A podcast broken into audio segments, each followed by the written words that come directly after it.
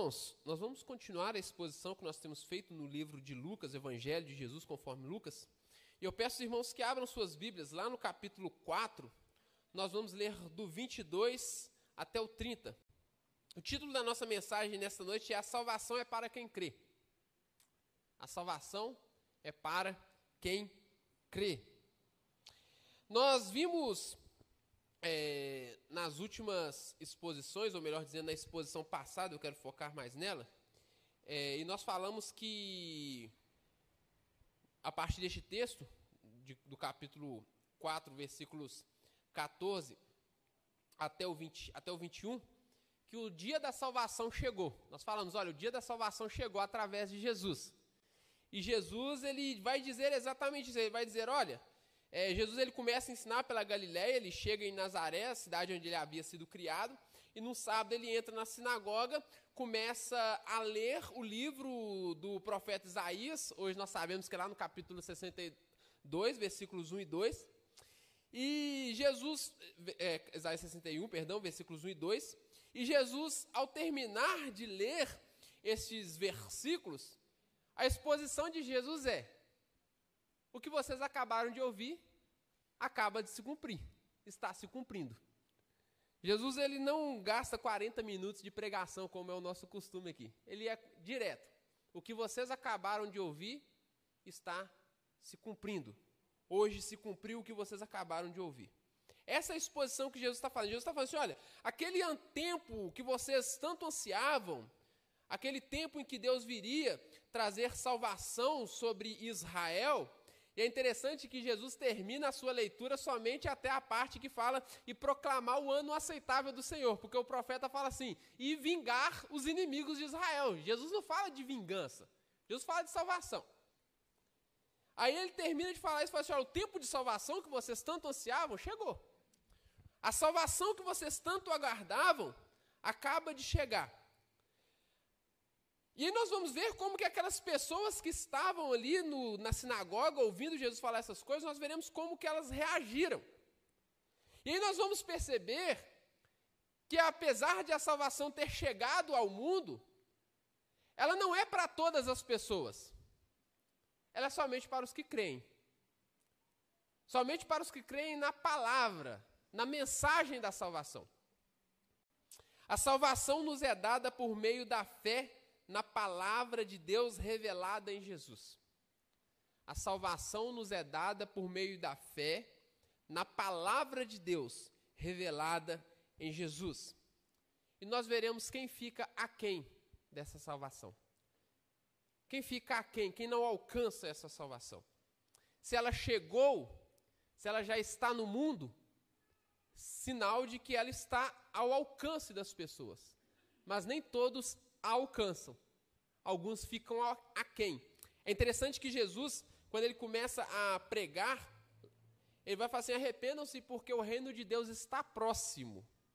A palavra que ele usa para estar próximo é alcance de um braço. Então a salvação está ao alcance das pessoas. Mas apesar de estar ao alcance, muitos ficam aquém. Muitos não conseguem alcançar.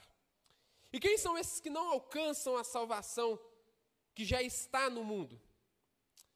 Aqueles que duvidam de Jesus. Fica a quem quem duvida de Jesus, versículos 22 e 23 do texto que nós acabamos de ler. O texto inicia apresentando uma tensão entre as pessoas que ouviam Jesus.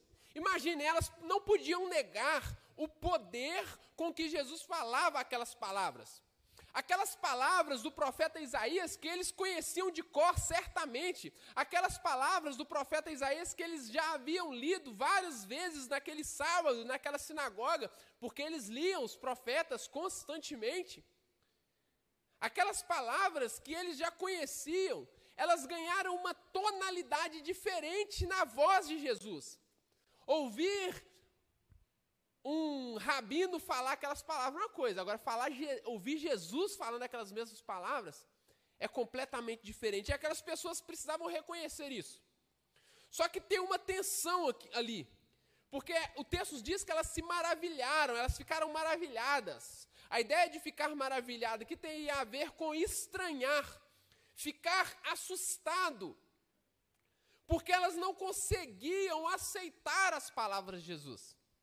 Elas ouviram Jesus ler o texto, elas perceberam que na voz de Jesus aquele texto tinha um tom diferente, tinha um poder diferente, que antes elas não haviam visto, mas agora Jesus dizer que aqueles dias, ou que aquela promessa estava se cumprindo nele, era complicado. Por isso elas ficaram assustadas, maravilhadas, estranharam as palavras de Jesus. E o motivo que as levou a estranhar, a duvidar, na verdade, na verdade, de que Jesus era realmente quem, era, quem ele afirmava ser, era o fato de elas conhecerem Jesus. Elas viram Jesus crescendo. Elas viram Jesus brincando. Elas viram Maria cuidando de Jesus. Elas viram José ensinando Jesus a fazer móveis para casa. Ela é o filho de José. Vamos refletir um pouco. A fama de Jesus estava se espalhando por toda aquela região. Alguns dias antes, um pouco mais de 40 dias antes, é, Jesus foi batizado e certamente chegou até Nazaré a notícia de que no momento em que Jesus foi batizado, o Espírito Santo desceu em forma de pomba sobre Jesus e que veio uma voz do céu, a voz de Deus, dizendo: Este é o meu filho amado em quem me agrado, em quem me comprazo. Mas se tratava do filho de José. O menino que nós vimos crescer, que eles viram crescer, este não poderia ser o filho de Deus por meio de quem o reino salvador de Deus viria ao mundo. É interessante dizer isso, irmãos, porque as pessoas se encantam com Jesus. As pessoas ficam maravilhadas com os ensinamentos de Jesus. As pessoas acham que o que Jesus ensinou, que ah, o modo de vida que ele propõe, que os ideais que ele é, defende, são coisas até interessantes. Mas no momento em que Jesus coloca as pessoas em uma posição em que elas precisam tomar uma atitude de fé, elas não conseguem elas viram para Jesus e falam: essas palavras são muito duras. Não dá para te seguir. Não dá para acreditar em você da forma como você, você deseja que nós acreditamos. As pessoas dizem: olha, que Jesus foi um cara bacana, com ensinos legais, com uma ética elevada, um exemplo de liderança. Né? Existe até livros falando que Jesus é o maior líder de, líder de todos os líderes, né? que ele é a mente mais inteligente, mais brilhante de todas as mentes. Né? E aí as pessoas leem esse autor e achando que está lendo literatura cristã, não é literatura cristã, é autoajuda da pior qualidade. Mas as pessoas gostam, o que, que eu posso fazer, né? E acha que ele converteu. Eu nunca vi ele falando que Jesus é Deus. Então, se não diz que Jesus é Deus, não é cristão. Mas enfim. E aí falam essas coisas, olha, que ele tem um exemplo, que ele é um exemplo de liderança, que Jesus é o exemplo de amor, o mais elevado amor que o mundo já experimentou. Tudo isso é, a gente até acredita.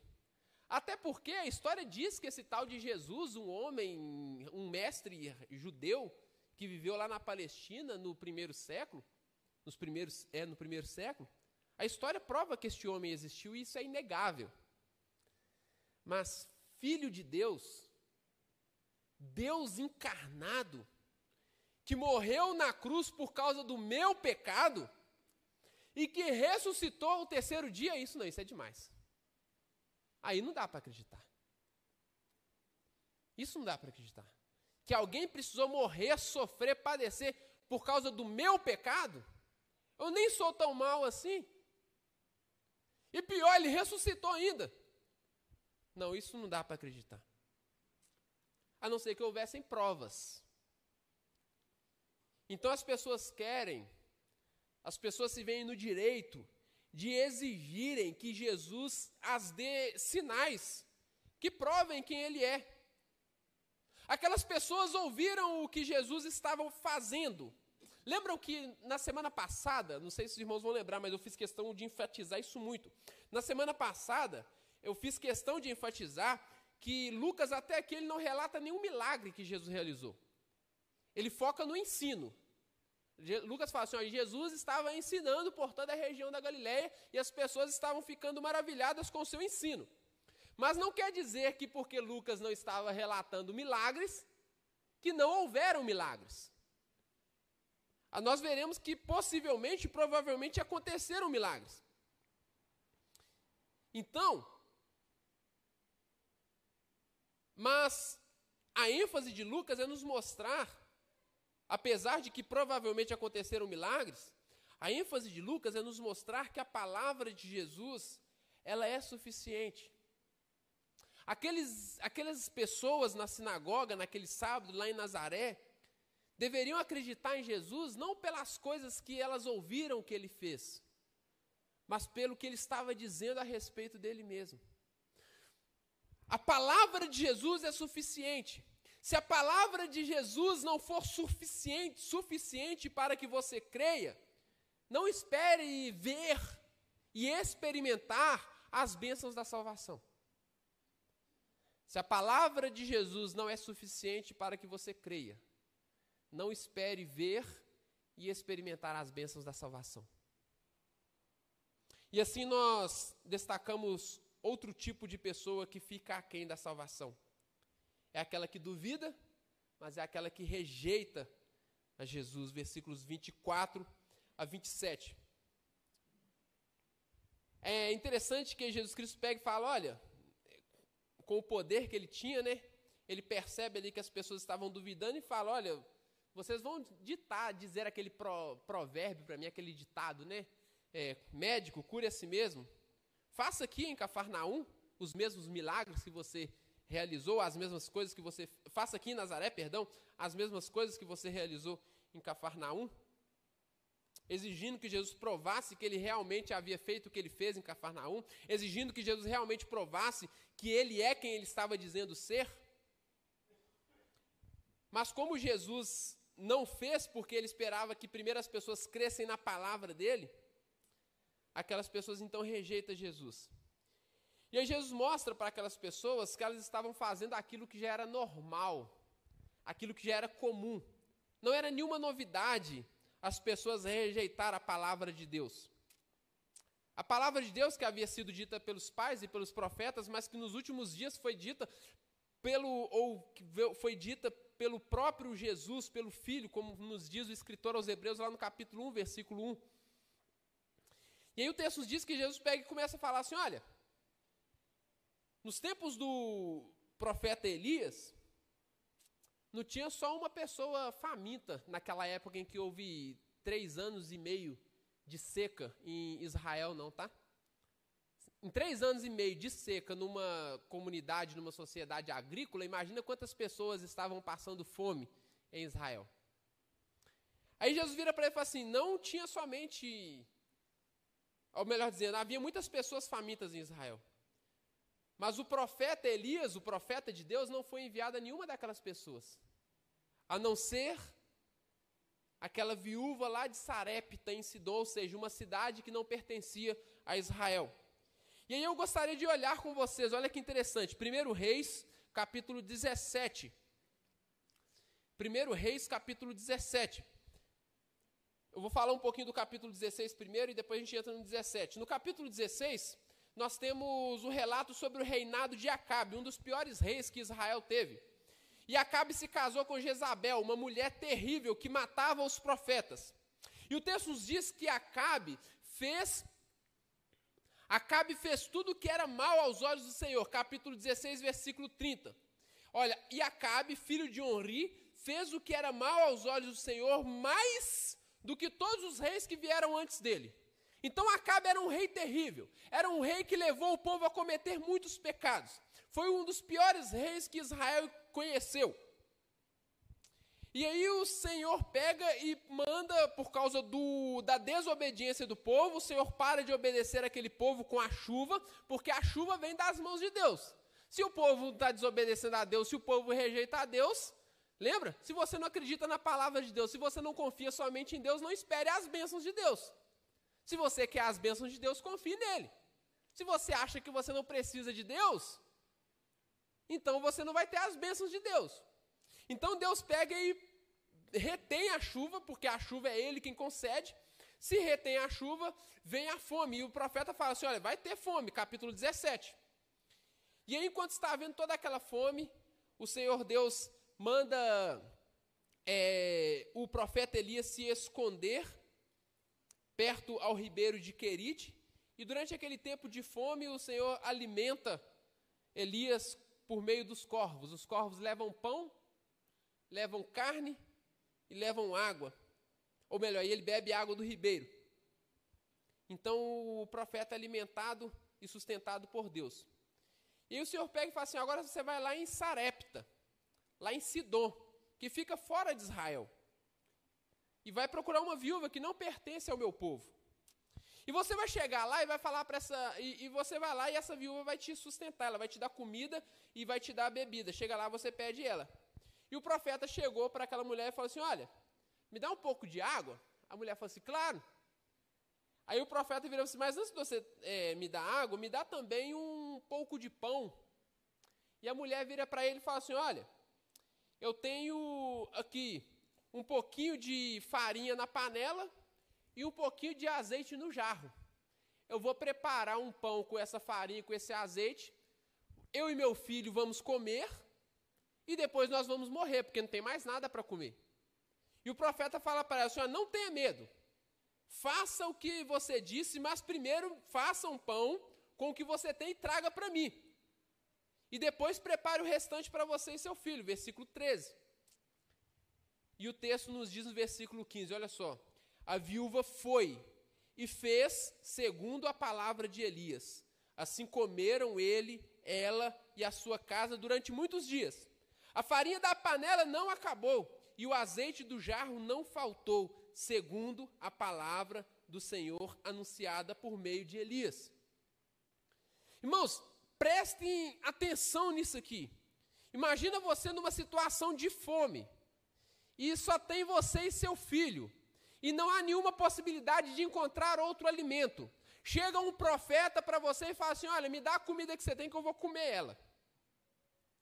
O que, que você vai falar com esse homem? É doido, né? Claro que você não vai dar. Mas ele falou: olha, não tenha medo. Faça isso, porque assim diz o Senhor Deus de Israel: a farinha da panela não vai acabar, o jarro não vai faltar, até o dia que o Senhor fizer chover novamente sobre a terra. Até que Deus faça chover novamente, você e seu filho não ficarão com fome. Essa foi a promessa de Deus para aquela mulher. E então ela obedeceu a ordem de Deus. O que, que eu estou tentando mostrar para os irmãos aqui? Que se você quer experimentar as bênçãos da salvação, você precisa se submeter à palavra de Deus. Você precisa crer na palavra de Deus. Você não vai experimentar a salvação e todas as bênçãos provenientes da salvação, que é o reino de Deus, se você não se submeter à palavra de Deus. Afinal de contas, o reino de Deus é o que? É o governo de Deus. E como que você vai experimentar as bênçãos do reino se você não se submete a este governo? Como que você vai experimentar as bênçãos do reino se você não se submete ao reino? Então você precisa crer na palavra de Deus. Mas aqueles que não creem na palavra de Deus rejeitam a Deus. Mas aí Jesus pega e começa a falar assim: ó, mas além dessa mulher, nos tempos do profeta Eliseu, o profeta que vem depois de Elias, não tinha somente. É, tinham muitos leprosos lá em Israel. Tinham muitos leprosos. Mas nenhum deles foi purificado. A não ser Naamã, o sírio. Aí você vai lá para 2 Reis, capítulo 3, eu quero, vou ler o 3, depois eu vou ler o, o 5. Quando você está lá no, em 2 Reis, capítulo 3, o texto diz assim, ó, versículo 1. Jorão, filho de Acabe, começou a reinar sobre Israel em Samaria, no 18º ano do reinado de Josafá, rei de Judá, e reinou 12 anos. Fez o que era mal aos olhos do Senhor. Porém, não como seu pai, nem como a sua mãe, porque tirou a coluna de Baal que seu pai havia feito. No entanto, aderiu aos pecados de Jeroboão, filho de Nebate, que havia levado Israel a pecar, e não se afastou deles. Mais uma vez, nós vemos mais um rei em Israel que não se submete à palavra de Deus, que não se submete à vontade de Deus, que rejeita a lei de Deus, que não crê na palavra de Deus, que se afasta da palavra de Deus. Um rei mau. Aí, na, no tempo deste mesmo rei, acontece uma guerra. E os sírios, o povo lá da Síria, não a Síria como nós estamos vendo de manhã, mas Síria sem o A antes. Síria. O rei sírio faz um cerco em Israel. Faz um cerco. Qual que era a prática de guerra naquela época? O exército vinha e cercava a cidade. Aquele povo não tinha alimento suficiente dentro da cidade, eles precisavam buscar alimento fora da cidade. Quando o exército cerca a cidade, o que, que vai acontecer, irmãos? O alimento vai começar a faltar. As pessoas vão começar a passar fome. E aí, uma hora, elas acabam abrindo as portas da cidade, permitindo que o exército inimigo entre. Porque ou o exército inimigo entra e toma conta da cidade, ou elas morrem de fome dentro da cidade. Não tem jeito. E aí os sírios pegam e fazem um cerco em Israel.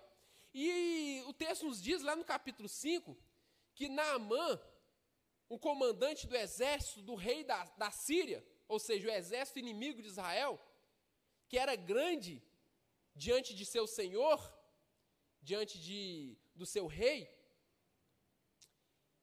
depois que eles venceram Israel, eles levaram uma jovem para a casa dele, uma jovem israelita, para a casa dele como escrava. Só que este homem, Naamã, ele era um leproso.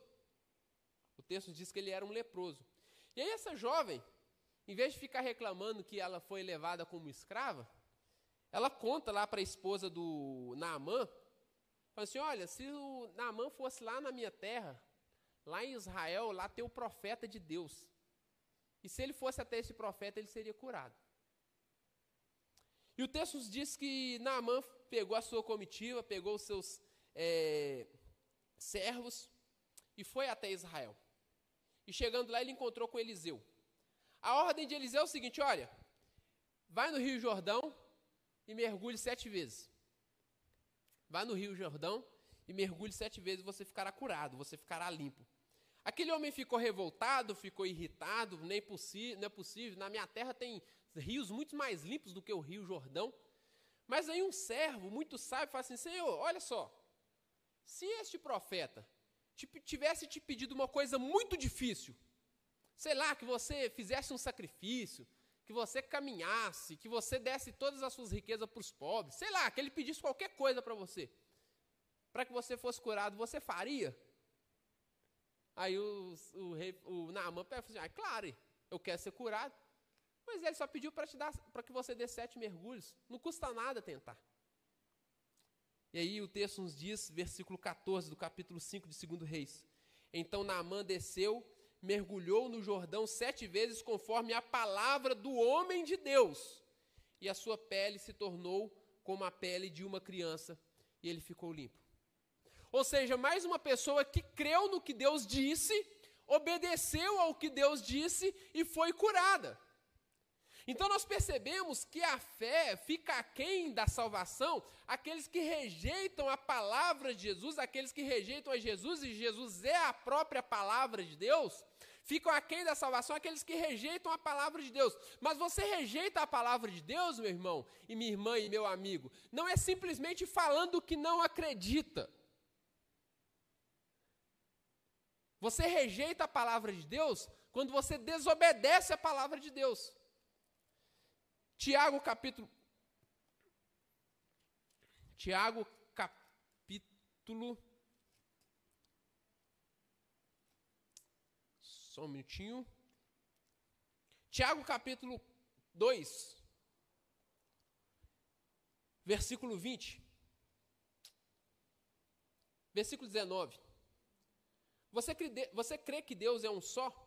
Faz muito bem. Até os demônios creem e tremem. Seu tolo, você quer ter certeza da fé? Ou melhor dizendo, você quer ter certeza de que a fé sem as obras é inútil? Por acaso não foi pelas obras que Abraão, nosso pai, foi justificado quando ofereceu o seu filho Isaque sobre o altar?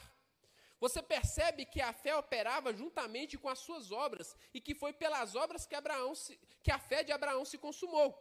E cumpriu a escritura que diz: Abraão creu e isso lhe foi atribuído por justiça, e ele foi chamado amigo de Deus. Abraão creu e isso lhe foi imputado com justiça. Lhe foi tido para justiça. Mas como que ele provou que ele creu? Obedecendo. Não adianta você falar que acredita na palavra de Deus. Não adianta você falar que Jesus é bom para a sua vida.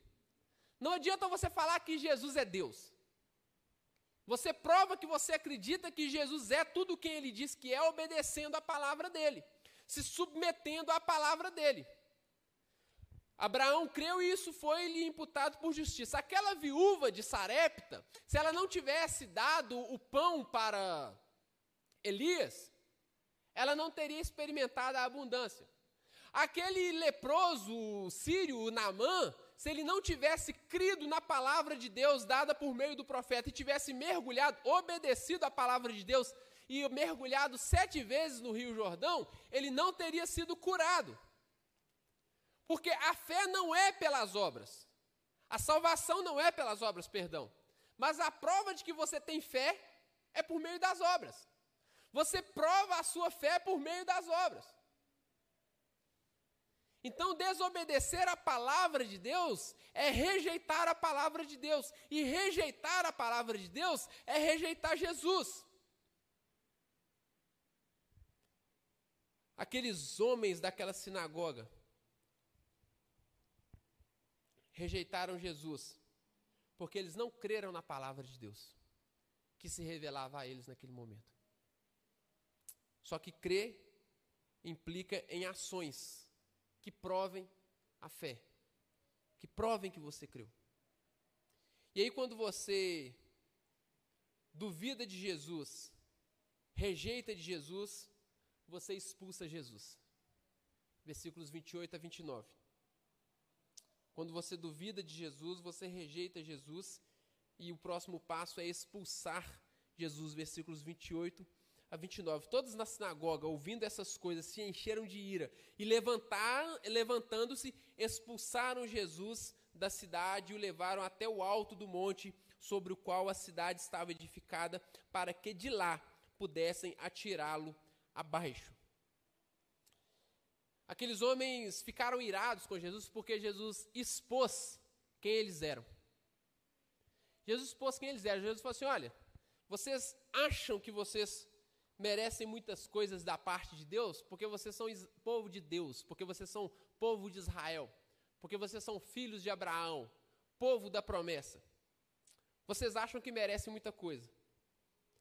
Mas eu quero lembrar a vocês que já há muito tempo vocês têm deixado de desfrutar do auxílio do socorro divino, porque vocês rejeitaram os profetas, por meio de quem veio a palavra de Deus.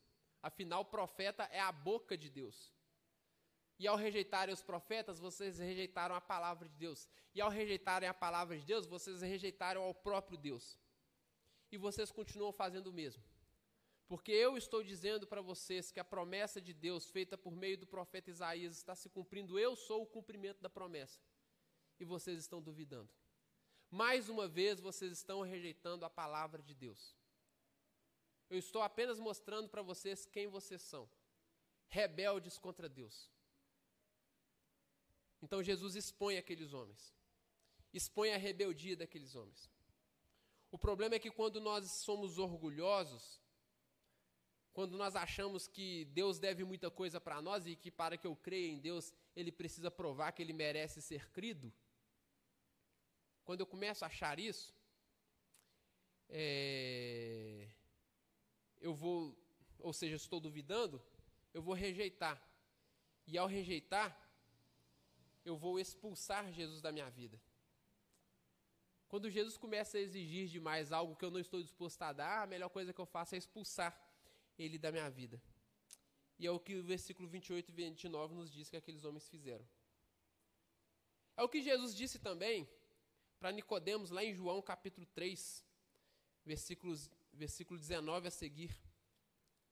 João capítulo 3, versículo 19 a seguir, que está escrito assim: A condenação é esta: a luz veio ao mundo, mas os homens amaram mais as trevas do que a luz, porque as suas obras eram más. Pois todo aquele que pratica o mal detesta a luz e não se aproxima da luz, para que as suas obras não sejam reprovadas. Quem pratica a verdade se aproxima da luz, para que as suas obras sejam manifestas, porque são feitas em Deus. Quando nós somos expostos diante de Jesus, se nós não estivermos dispostos a reconhecer quem nós somos, quem Ele é e nos submetermos à palavra dele, nós rejeitamos Jesus, nós fugimos de Jesus, nós expulsamos Jesus das nossas vidas. Expulsamos Jesus das nossas vidas. E se a salvação do reino de Deus é dada por meio de Jesus, sem Jesus não há salvação. E sem a salvação do reino de Deus, não há as bênçãos do reino de Deus. Lembram? Ele me ungiu para dar vista aos cegos, para libertar os cativos, para anunciar as boas novas aos pobres, para anunciar o ano aceitável do Senhor, o ano em que todas as coisas voltarão à sua ordem. E aí tem uma questão, meu irmão. Se você, se você, meu irmão, meu amigo, se você não se submete à palavra de, de Jesus, se você não crê em Jesus e se submete à palavra dele e o rejeita e o expulsa da sua vida, quando este reino que ele promete agora e que ele diz que já foi inaugurado através dele se consumar, que é o que nós chamamos de céu, não espere. Se você expulsou Jesus da sua vida agora, por que, que você acha que Jesus tem que te aceitar no céu? Se você expulsou Jesus da sua vida agora na terra, por que, que você acha que Jesus precisa te aceitar no céu? Se você não quis Jesus na terra, por que, que você acha que você vai querer Jesus no céu? E aí nós vimos a última característica, ou a última destaque que eu quero fazer a respeito daqueles que ficam aquém da salvação. Eles perdem Jesus. Versículo 30. Que está escrito assim: Jesus, porém, passando pelo meio deles, foi embora. Se você ler o livro de Lucas com bastante atenção, você vai perceber que, conforme o relato de Lucas, essa foi a última vez que Jesus esteve em Nazaré. Foi a última vez que Jesus esteve na sua cidade, na cidade onde ele foi criado. Jesus foi embora e não voltou e não voltou mais. Diante deste texto, nós percebemos que Jesus, no meio daquela multidão revoltada, que esperava que Jesus fizesse as mesmas coisas que ele fez em Cafarnaum, ou seja, os mesmos milagres que ele realizou em Cafarnaum, para que ele provasse quem ele era, que ele realmente era quem ele estava dizendo ser. Diante dessa multidão que esperava que Jesus desse uma prova de seu poder, Jesus realiza um milagre. Perceberam? Mas o milagre dele foi embora. Mas como assim o milagre foi embora, irmãos? Nós estamos dizendo que Jesus foi pego, por, Lucas está dizendo que Jesus foi pego por, uma, por um grupo de pessoas. Essas pessoas o levaram até o alto da cidade para jogar Jesus lá de cima. E Lucas diz simplesmente que ele saiu do meio delas e foi embora. Como que Jesus conseguiu escapar da mão desse povo que queria matar ele? Milagre. Jesus realiza um milagre indo embora, deixando aquele povo para trás. Eles queriam sinal e eles tiveram sinal. Mas lembra o que eu falei quando eu estava expondo João? Que os sinais eles servem para despertar a fé, mas eles servem para condenar também. Os sinais eles servem para despertar a fé, mas servem para condenar. Aqueles que veem os sinais e não creem em Jesus são condenados. Jesus realizou um milagre. Ao ler este texto, num primeiro momento nós poderíamos pensar: Coitado de Jesus. Foi rejeitado pelo seu povo. Coitado de Jesus, foi rejeitado pelas pessoas que o viram crescer. Mas, ainda que as nossas Bíblias, lá no, antes do versículo 16, nos diz que Jesus, é, coloca o subtítulo de que Jesus foi rejeitado em Nazaré, e lembrando que subtítulos não é texto bíblico, subtítulos foram é, os editores deste texto que nós temos em português que colocaram para facilitar a nossa leitura, para nos ajudar na leitura, mas não é Bíblia, não é palavra de Deus inspirada. Se você discordar deste subtítulo, você reclama com Moisés para reclamar lá na SBB. Mas o subtítulo, ainda que as nossas Bíblias tragam esse subtítulo, Jesus foi rejeitado em Nazaré, e ainda que isso seja uma verdade, porque realmente isso aconteceu, e nós já afirmamos isso hoje, em última análise, nós percebemos que Jesus também rejeitou Nazaré. Jesus rejeitou aqueles que o rejeitaram. Ele foi embora e nunca mais voltou. Irmão, Jesus não é um coitadinho que a gente tem que ficar implorando para as pessoas aceitar ele. Jesus não é um coitadinho que eu tenho que ficar implorando para que você acredite nele. Se você crê em Jesus, você será salvo. Se você não crê, infelizmente o problema é seu. Jesus vai embora. Ele não é um coitadinho que fica implorando, batendo na porta, batendo na porta. Já muitas vezes na porta esperou como se fosse um mendigo esperando você abrir, não. Ele é o Deus criador de todas as coisas. A quem pertence a salvação. Se você crê nele, você será salvo. Se não crê, já está condenado. E a ira de Deus permanece sobre aqueles que não creem. João capítulo 3. E crer implica em obedecer, se submeter à palavra de Deus. Nós estamos terminando este momento do nosso culto, essa mensagem, e eu gostaria muito que você refletisse sobre isso. Se você ainda não depositou a sua fé em Jesus, pense nisso. Jesus é a única esperança para você. A salvação que você anseia, que o mundo anseia, está em Jesus e somente em Jesus. E nada que você possa fazer é suficiente para te dar a salvação que você necessita. Só que crer em Jesus implica em se submeter a Ele, à palavra dEle. E aí vale para os crentes. Se você, ou aqueles que já dizem que creem em Jesus, se você não tem submetido a sua vida a uma vida de obediência à palavra de Deus, você precisa pensar se você realmente creu em Jesus. Você precisa pensar nisso. Eu tenho falado aqui domingo após domingo após domingo. Lá naquele muitos anos atrás, quando você batizou, lá, você vai lembrar quando? Lembra daquele dia? Lembra do dia que você fez a profissão de fé lá do outro lado? Alguns aqui, mas a maioria foi lá do outro lado. Lembra daquele dia da sua profissão de fé? Quando perguntaram para você o que significa o batismo, irmão? Aí você respondeu assim: é que eu estou morrendo para o mundo, para o pecado e ressuscitando para uma nova vida em Cristo. Mas o batismo salva, meu irmão? Não, o batismo salva. Então por que você está batizando? Porque é uma ordenança de Jesus. E eu quero viver uma vida de obediência a Jesus. E qual que é a outra ordenança que Jesus deixou para você, meu irmão? A ceia do Senhor. Cadê os crentes celebrando a ceia do Senhor? Enfim, que Deus nos abençoe, que essa palavra encontre lugar no seu coração. Que você entenda, como diz o Jesus a João: quem tem ouvidos, ouça. Quem tem ouvidos, ouça.